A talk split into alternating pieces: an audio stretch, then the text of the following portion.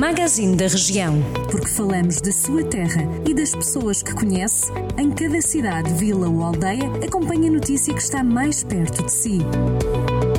Magazine da Região. Edição de Micaela Costa.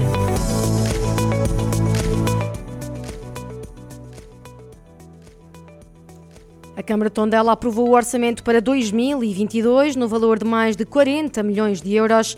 O documento teve votos a favor da maioria PSD e contra dos vereadores do Partido Socialista.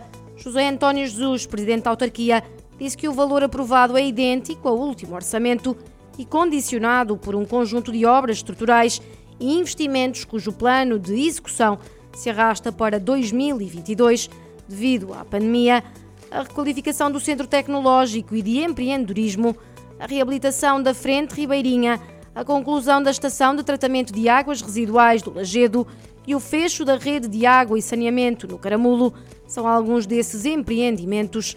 O orçamento do próximo ano, explicou a autarca, contabiliza também as implicações das transferências de competências, nomeadamente no domínio da educação, da saúde e ainda na área social.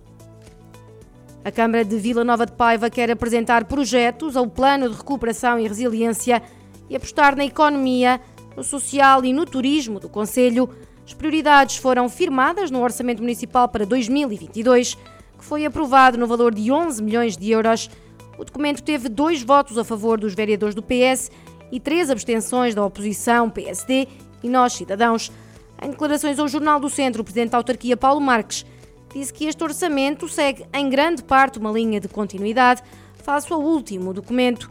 O frisou que neste orçamento existe alguma continuidade com a atualização de alguns projetos novos e algumas perspectivas daquilo que são as ideias e os projetos a desenvolver. Vozela lançou uma campanha de recolha de bens alimentares que permitiu angariar cerca de 350 quilos de alimentos. Com estes bens alimentares, foi possível entregar cabazes a 32 famílias do Conselho que se encontram em situação de maior fragilidade. Estas e outras notícias para ler em jornaldocentro.pt.